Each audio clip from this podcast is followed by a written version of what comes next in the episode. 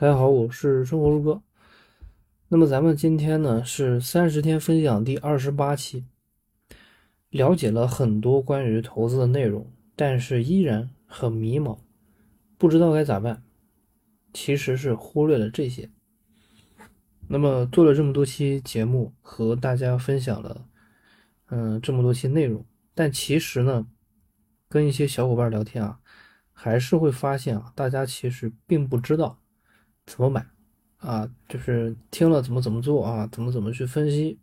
但是真到了自己手上啊，其实本质上来说，大家还是有一些恐惧，也不知道该怎么办。那么这一期呢，我就来说说我的看法，就是你这个很迷茫的这种状态，应该要注意哪些问题？那么首先第一点呢，就是每个人的情况不同啊，每个人的情况不同。那么很多人呢，其实要了解。了解清楚自己在什么阶段，就拿我举例子，我才二十多岁，对于我来说呢，成长就比成功要更重要一点。当然啊，投资的过程中能赚到钱肯定是好的啊，肯定是好的。就重要的点来说呢，我觉得在投资过程中，这些分析能力啊、心态的调整啊，在遇到各种情况的时候，应该如何面对啊等等，这些能力的提高。我觉得是最重要的。我并不十分在意啊，能赚多少钱这种绝对值，因为就目前来说，本金肯定是不够多的。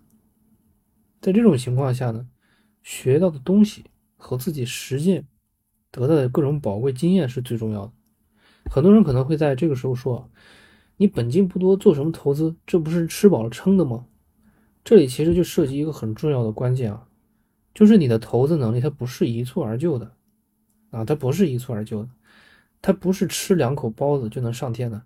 如果说当你有了很多本金，啊，当你有了很多本金，然后你啥都不懂冲进去，那么大概率只有一个下场，就是把你十几二十年的积蓄全部都灰飞烟灭，就是死翘翘，啊，大概率是这个下场。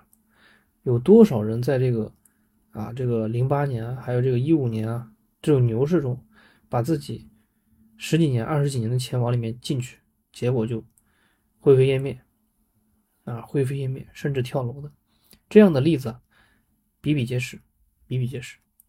所以这里归根结底的原因呢，就是什么？不愿意成长啊，很多人不愿意成长，他就总是希望一蹴而就，一夜暴富。那么这种人呢？才是要认真思考一下的。聪明人都知道要根据客观规律做事情。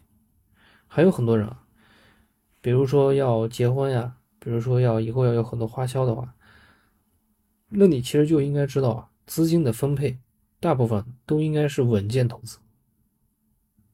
哪要稳健投资？比如说国债，比如说这个可靠的一些债券。还有一些人呢，就是已经到了中年，这个时候你其实就应该去了解这个阶段，去做一些自这个阶段自己懂的东西啊，自己懂的东西，因为你在这个，因为到中年应该应该已经在一些行业里面摸爬滚打了很久，那么你对这些行业其实是有自己的一些理解的，你是懂的啊，然后呢，脚踏实地的去把这些。背后的一些上市公司搞清楚，而不是去搞一些什么乱七八糟的什么神奇战法啊，整天看 K 线图炒股。所以不同的阶段、年龄、家庭情况等等，都是我们需要考虑的问题。第二个呢，就是个人的性格，或者说呢叫情绪把控能力不同。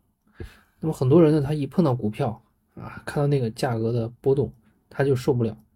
那么我个人建议呢，就别碰了，啊，就别碰了，别自己找罪受。你不仅别碰，我还建议理财这块儿你都可以退出了，你你直接弄个什么银行理财就够了。因为什么呢？因为但凡你要去参与资产的一些买卖，你就必然要面对什么资产价格的波动，这个东西你是逃不了的。你只要是做理财，你这些问题必须面对，必须面对。所以你去，你所以你说你这个性格你就完全不适合，对吧？所以不同的性格对于这个投资理财的这个方面也很重要。有的人他就沉得住气，有的人他一有个风吹草动马上就不行了。这两种人可以接触的资产的类型也是不同的，所以前者呢更适合股票，后者呢很明显，你基本上只能碰国债了啊。所以呢，了解清楚自己是什么性格也很重要。如果说你发现自己真的是无法忍受波动，那还是趁早放弃，做一些比如说啊做一些好的房产投资啊。做一些什么债券呀，什么银行保本理财呀这些领域的投资。那我们总结一下，就是如果说你是性格很不适合啊，就趁早放弃，趁早放弃，做点别的类型的投资。如果你说你的性格你觉得还可以接受的话呢，那么首先啊，你就不要去幻想一夜暴富，不要幻想一夜暴富，给自己沉淀的时间。啊，给自己沉淀的时间，拿出一点小钱去做投资，不要在乎挣多少钱，啊，先开始不要在乎在乎挣多少钱，因为你那个能力没到呢，等你能力到位了，你后面自然就会挣钱，所以就先成长再成功。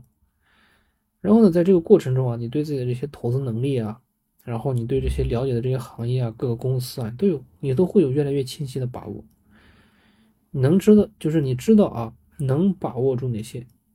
把握不住哪些，这个时候你心上就有数了，啊，心上就有数了。那么咱们今天的内容呢，咱们就聊到这里，咱们下期节目再见。如果你需要文字原版，关注公众号“我的投资小账本”，或者加入知识星球黄小猫的投资圈，在这里我可以给你挖掘潜在的投资机会，并及时告知。同时还会有我对一些公司的简单分析，用最简单的语言来让你深入了解各类公司，让你的投资能力更上一层楼。